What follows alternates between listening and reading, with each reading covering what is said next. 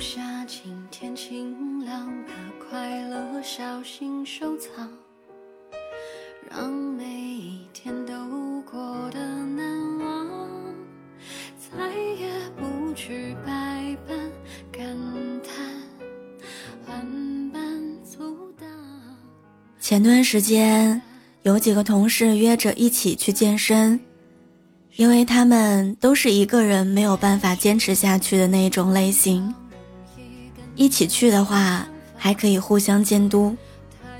三个月之后，差距就出来了。其中一个女孩确实有一点效果，虽然体重上没有太大变化，但因为肌肉紧实，整个人看起来苗条了不少。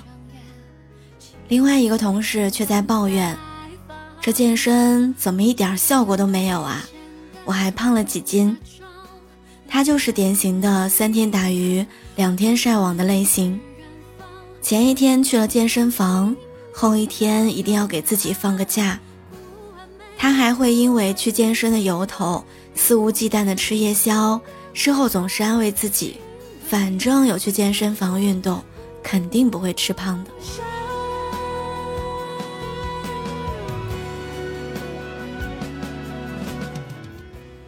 反观那个精神面貌大变样的女孩，他一周去五天健身房，每天严格按照教练给他安排的食谱，只有周末的时候会稍微放纵一下，既不苛刻对待自己，也让健身有了很好的效果。他说：“我花了那么多钱，还流了那么多汗，不坚持下来，才是对不住自己呢。”我想起之前我在书里看到一句话：任何没有计划的学习都只是作秀而已；任何没有走心的努力，只是看起来很努力而已。我们生活里有很多人，总是会抱怨：为什么我每天加班，老板还是不满意？为什么我每天去健身房，但是体重秤上的数次还是没有减少？为什么我天天泡在图书馆里面？成绩还是上不去。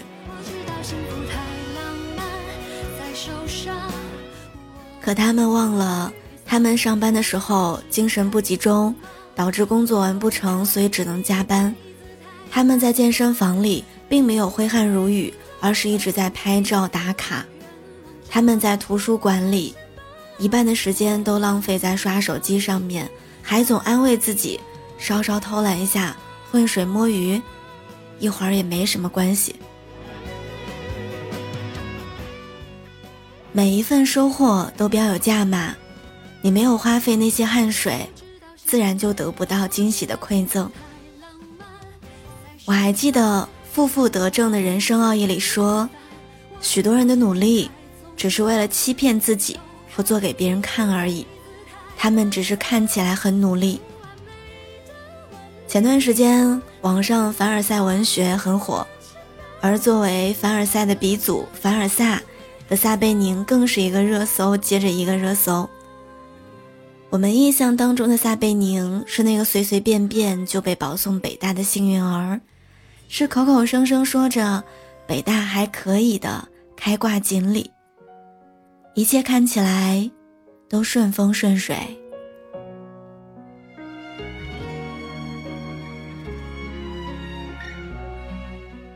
但是，人生真的可以毫不费力的开外挂吗？撒贝宁从四岁开始在舞台上表演，十一岁便能独立策划晚会节目，初二的时候就获得了全市中学生演讲比赛第一名。他不断来往于各类演讲比赛，一次又一次积累尝试，最后才能厚积薄发。以至于有些选手听了撒贝宁也要参加比赛，就说着他们只能争亚军了。在撒贝宁云淡风轻地说着一不小心就成了今日说法的主持人背后，是他日复一日的努力。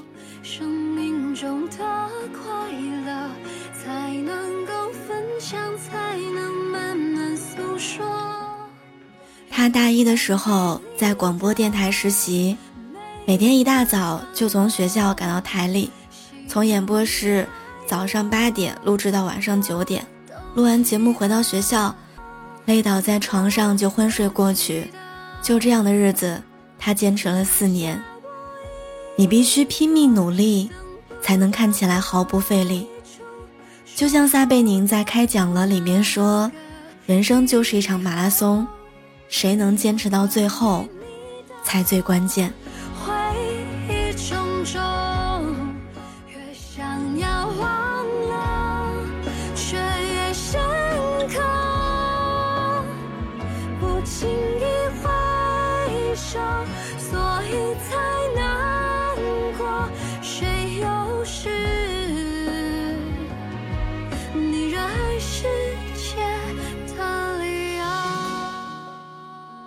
这个世界上从来没有一夜成名的奇迹，有的只是默默无闻的时候拼命的努力，也没有什么不劳而获、喜出望外，有的只是苦尽甘来之后的得偿所愿。我有一个朋友，毕业之后做了高中的英语老师，上次打电话的时候，他无可奈何地说。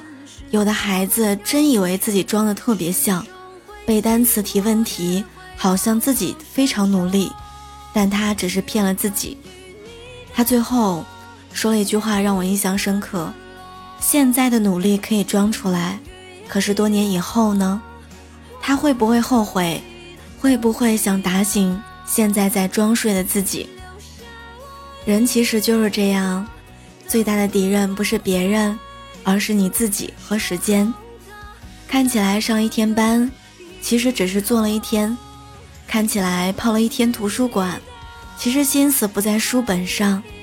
一秒钟的偷懒不碍事，一分钟的偷懒逃避也不碍事，甚至每一个小时、每一天、每一个月都不碍事。水滴会石穿，怕就怕你自己都不知道情况之下。你就已经变成了另外一个人，被虚荣裹挟，被现实抛弃。光感动自己是没有用的，你要用你的努力去赢得命运的眷顾，不能只是看起来很努力，而是要真的去努力。所有的无限风光背后，其实都是疼与痛、汗与泪的交织。